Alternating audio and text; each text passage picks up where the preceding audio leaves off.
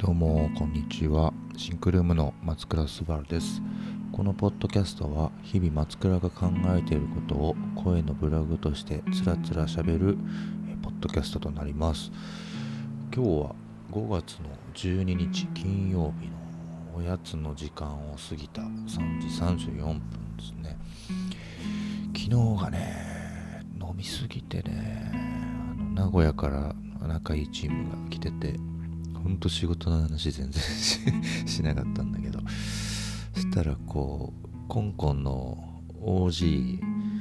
OBOG みたいな感じで行く子が現れ編集とかねデザインとか最近何の仕事してるビールとかいろいろやってたり面白い仕事してる。人がいて。まあねいいんですよ。一緒に飲んだらめちゃくちゃおもろい人。飲み友達みたいな感じですねと現れこっちもね楽しくなっちゃってもう飲みすぎた。そうもう名古屋勢も混ざり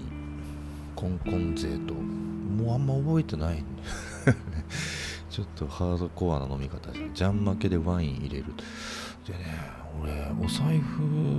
の中身が減ってなかったからお支払いしてないかもしれない 後で払いに行くんだけどね。朝起きてもどう帰ったかも覚えてないですよ。はってな朝起きたら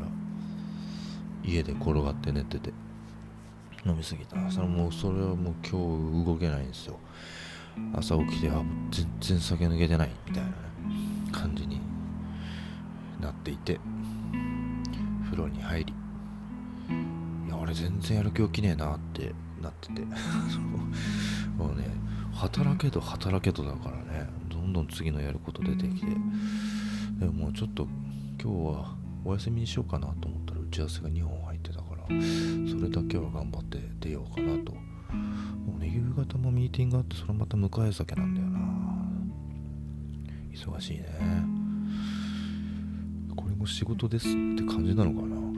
まあマジでただ飲んでるだけだから。体壊さないようにやっていかないとなという感じです。おかげさまでねラジオも結構聞いていただいていてうんどこで俺の SNS か？知ったのか？なんかねこの感じで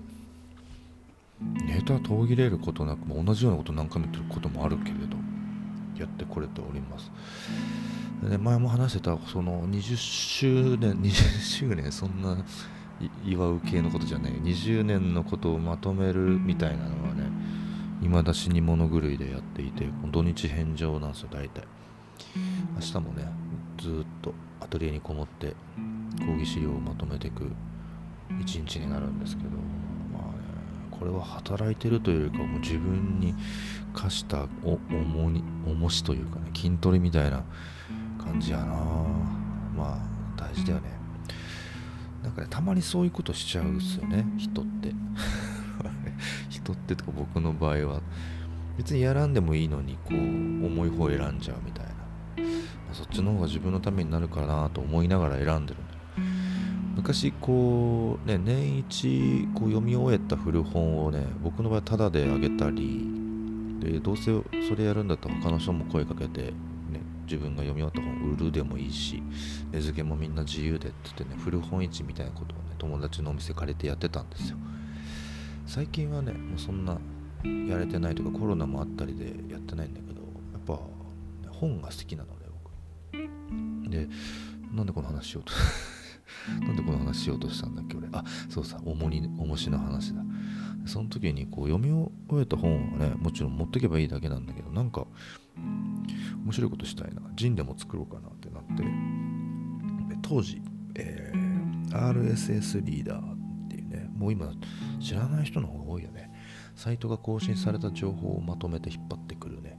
のサービスを、ね、Google が出してたんですよ。Google RSS リーダーっていうのがあってまあ、それ使って僕世界中のクリエイティブの情報とかインプットしたり、まあ新聞的にね、使ってたんですけど、それがね、サービス終了になっちゃうんですよ。で、アーカイブ残らないみたいなね、感じの報告が受けててわ俺が今までたくさん見てきたり勉強してきたものが全部消えてしまうんだその情報がと思って嫌だなっていうのがあったんであそれを陣にしようと思ってでもうね1日何百とか1000ぐらいのソースが流れてきてそれにバーって目を通して気になるものを読み込んで英語が多いんですけどあのバーッと見てた、ね、気に入ったものとかめっちゃ勉強になったものはねブックマークしてたんですよ。じゃそのブックマークをもう一度全部見直して言葉にしていこうみたいなことをやり始めて地獄を見たっすね。いやすごいな俺のインプット量ってこう恐れおののく量だったんだけどなんかこうねあの改めてこう勉強し直したりもう年もとねある程度 RSSD が使い始めてかたたったからまた情報の見方も変わるかなと思ってもう一回見直して学び直してみたいなことをやって1冊だけ作ったんですよ。でね、えー、置い売らなかったのかな？置いたんだよだから家のどっかにあんのかな？だけどこう僕の学びの集約そこその年までの集約それでも8年78年分ぐらいのかな社会人になってからなので。っていうののなんか総集編みたいなのをやっててまあそのまあ10年後ぐらいになるんだけどこのタイミングで今またこう自分が学んだことをまとめようとしてもうこれは下ボが出る。でもさこう友達がねこの前本を出してあのまだ読み終えれてないんだけどやっぱ本を出すっていうのはこんぐらい大変なのかもしれないなと思ってあの改めて本ね出してる人たちすごいなって思いました。もう自分のね学んだことをまとめるってすごい時間と頭を使うなと思ってる感じ今。早く自由になりたい。だから夏誕生日までには終わらせたいなと思って夏が始まりぐらいまでには終了させたいなと思ってます。とはいえなんかこうねゴールデンウィークもぶっ通しで働いてたから疲れ溜まってんのかな。あの今日はできるだけ省エネで行きたいなというふうに思っております。ねえ。休まないと大変だよね。どっかで休めたらいいんだけども休みは休みでこうなんかしたくなっちゃうんだよね。散歩とかめっちゃ歩いちゃったりするし、まあね、お風呂行ったりしたいよね。銭湯も銭湯もいいけどね。今日ほんと銭湯行きたいなと思ってたんだけどちょっと夜が飲み会なんで無理そうだな。温泉温泉行きたいわ。最近全然行けてなくて。どみんなのねおすすめ温泉知りたいのよ、ね、よくこう気分転換に地方の視察しておきたい場所とかホテルとかお店とか美術館とかバーって急に行ったりするんですよ僕。でそこで最あったのはね滝。これね車運転してたらあまた滝だとかあっちにも滝だ滝名名泉滝百選みたいなのがあるんだけどに選ばれたみたいなとこあるらしくて行ったらちょっと見たくないね。圧倒的自然みたいな見たくなって。こうなんかおじいちゃんの楽しみ方だけど地方行って車で行く時は滝があったら滝をチェックしちゃうんですけどなんかそれと同じようにね行けば地方に行けばね温泉とかあるのでなんかここの温泉いいよみたいなのあったらね知りたいななんか。このポッドキャストねいまいちこうリアクションもらうのむずいんですよ。だからツイッターとかで教えてほしいな。おすすめの滝。滝じゃねえ滝もいいんだけどおすすめの温泉とかね、えー、あとこれ食っとけみたいなのね。なんか特にねどこに行きたいみたいなものあるわけじゃなくてあのカーシェアで車乗ってくんですけど借りるまであんま決めてない。あ今日空いてるからどっか行こうみたいな感じでブンとどっか行っちゃったりするんだけどなんかおすすめあれば知りたいな。そう。僕らはね社員旅行来週社員旅行です。そう社員旅行があるんですけど今年は香港の入居者たちが手がけた施設があってサウナとか高層風呂とかがあるところが施設ができたのでそこに行くとうちヌエだけじゃなくて今後のメンバー行ける人も一緒に行くみたいな形で予定されてるみたいです。来週なんですけど詳細何も知らなくて東京帰りからそのまんまだね。東京行って帰ってきてそのまま連行されの社員旅行みたいな感じ。楽しみだな。まあここで休めるね。そうだわ。ここで休めるわ。いろんなプロジェクト動いてるけど、うん、いや忙しくなるな。で合宿もねたくさん控えてるんですよ。その大型プロジェクトの時にはね合宿があってコアメンバーがあの寝泊まりしてまあ酒飲みながらっていうの感じにもなる100%なるんだけどその結束を固めることだったりあの議論を深めるために合宿があって今回あまりにプロジェクトが大型なので合宿2回あるっていう。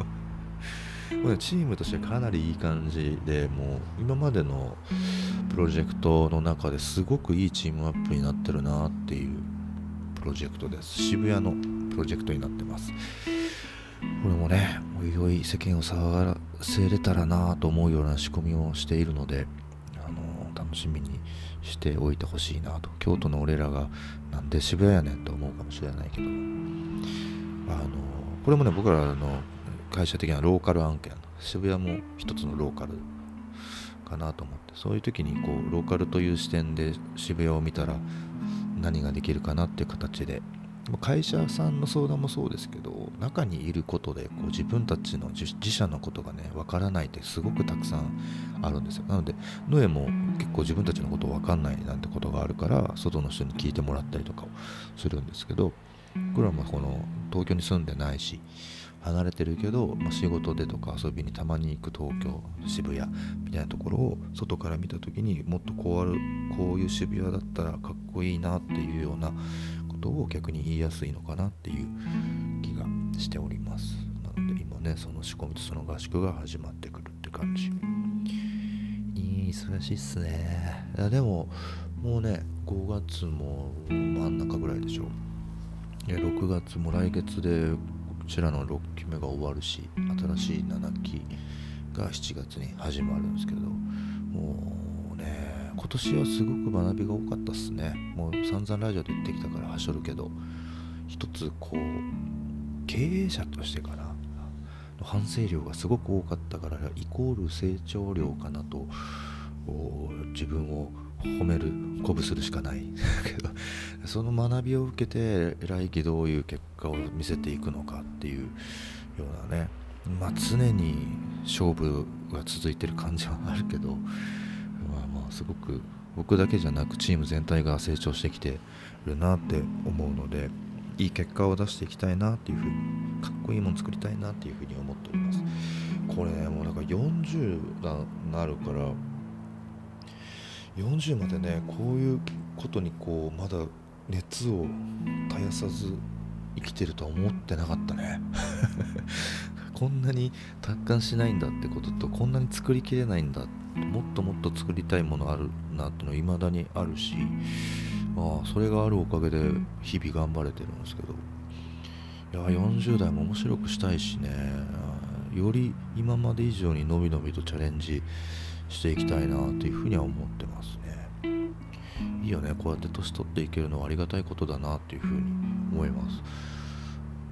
まだだって新卒の頃のようにワクワクしてるからねプロジェクトに、まあ、今日はもう完全に内臓死んでるから疲れ果てたおじさんだけども心はね生き生きしとるんですよ、え。ー、まあ、これをちゃんとキープすることがね大事だなって気もするしまあ過去の10年前とか20年前の自分を想像しても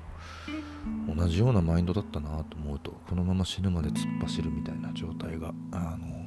まあ、健康だね。健康を意識してできたらいいなっていうふうには思います。この前フラッと街を歩いてたらねあの全然急に話変わるんだけどこうお寺かなお寺かな神社かなお寺かなの入り口の前をねフラッと通ったらもう今のこの季節もいいし光もいいしでちょうどねツイッターにも写真あげたんだけどねすごくドセンターに通りがあって奥にねこう引きの引き戸の門門というか扉があってめちゃくちゃ美しいなっていうバランスなんですよ。こうもう完全に人が美を意識して作ったあの景観になっていてそれをねもう足がピタッと止まるぐらい美しいバランスなんですよ。植物のレイアウトもそうなんだけど人が誰かの美意識の執着の果てに生まれてる今も残ってる美しさだなと思いながらそれ見ててうわこういう仕事したいなと思ったんです なんだろう。庭師とかさ建築をやりたいってわけじゃなくてそういう残り方をする仕事がしたいなと思って。こうねこの建物ができたもしかしてこれ作った人とかもこの世にいない可能性があるぐらいまあ古いものだと思うんだけどねもうその時にも明確にあったんだろうねこの美意識というか美しい景観を作ることの。そうしかもそれがすごく大事に手入れもされていてあの多分当時のままのような美しさを維持してるんですよ。その年の取り方もいいわけ建物のわあそれも作り手もいいけどこの住み手というかね建物を守ってる人たちもすごく愛情があるんやなってのがにじみ出てる空間だったんですよ。なんかそういうのすごくいいですよね。こう誰かの最初はもう執着に近いような圧倒的な美に対する執着だとは思うんだけどそのこだわりみたいなものとかを理解して住み手がそれを守り続けてもしかしたらその息子さんとかお孫さんみたいな方が引き続きここをねお寺でやってるとは思うんだけどそうやってバトンがねこだわりというか思いみたいなもののバトンがしっかりこう残ってくってめちゃくちゃいいなって思いました簡単じゃないとあとね御所とか皇居とかのね庭の設計してる人とかももうお孫さんの世代だとは思うひ孫とかなのかな。なんだけどこう100年後に完成する設計図みたいな形であのー、植物とかのレイアウト何どの樹種を植えていくのかでビオトープを作っていくわけですよ。でもう要はそれを作ってるタイミングでその人は100年後の完成形を見れないことが分かってるわけです。でもその植物の成長だったりとかというものも計算しながらこう組み上げていく設計なんだけどお孫さんがひ孫さんか忘れちゃったけどそのちょうどね皇居ができて100年ぐらい経った時にあのそのレジェンドの計算が23年、えー、見誤ってたっていう話をね聞いたこと その発言をしたことを見誤あの23年ずれてたねっていうことをお孫さんがねひ孫なんかが言ってたのを聞いてわすっげえなって思ったのね。で多分地球温暖化とかそこら辺の読みがね当時はできなかったところがあって多分当時の環境だったら本当にピタッと100年後に完成したものが出来上がってたんだと思う。なんだけどそのお孫さんとかがこう23年のズレを指摘してるってことはこの完璧な美しい状態が達成される姿を想像できてるってことだと思ったんですよ。ってことはもうねおじいさんかお父さんか分かんないけどそのレジェンドの思いとか目線とか作りたかった世界観ビオトップのクオリティみたいなところをしっかり理解していまだにその人の中で生きてるわけよね。その人の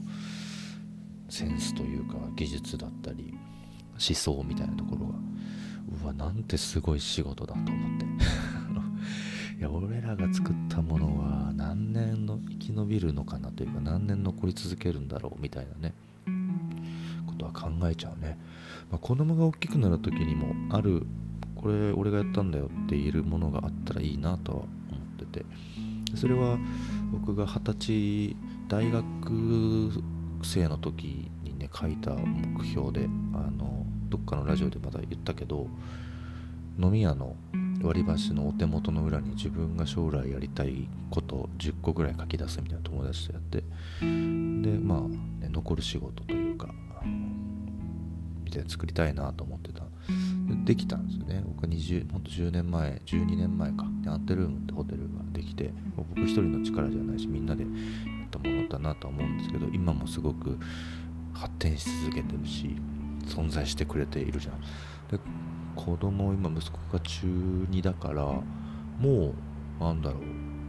数年もすれ大学生ってわけですよ。で社会に出て仕事し始めた時に多分アンテルームとかまだ全然ホテルとして現役でいてくれるような気はしていてそこに泊まる可能性があるわけよね。これ親父がやったやつかとかね。あとポテルもそうよね。うん。で福井に行けばね CC パークとかいろいろあるしね。なんかこうそういうね物質的なものは残るよね。今作っこの前この前だいぶ前だな。日本酒のシリーズもそうだし。そうなんかそういうものづくりはしたいなと思ってるけどそのさらにそのねさっきのも公園というか樹種の設計みたいなことをしてる人たちは100年みたいなスパンなわけですよ。しびれる。何か100年残る仕事ねできるのかな？なんかできたらいいな。どういうものがあるのかなとは思うけど、うん、やれたらなっていうふうには思いますね。みんなねどういうところを目指してね仕事してんだろう。なんか意外とこう日々のことにさこう忙殺されて本来やりたかったことみたいな考える時間って意外となかったりするじゃないですか。でもねそういうのをねたまたまその景観から考える機会がほうって。すっげえいい仕事と思いながら見てました。そうで大学のね大学の講義が始まるんですよ。5月の末から大阪大芸大阪芸術大学で4回だけだけど授業を持つ。でその時にまあね自己紹介とかだけでポンってさ講義分使っちゃったら大学生たちの時間がもったいないなと思って、えー、まあ、1個ずつ説明してもいろいろやってる人だとしかないからもう1枚のシートにまとめてねこれもねツイッターについてたからあげたんだけどもう一貫性のなさよ。めちゃくちゃだなと思いながら見てて。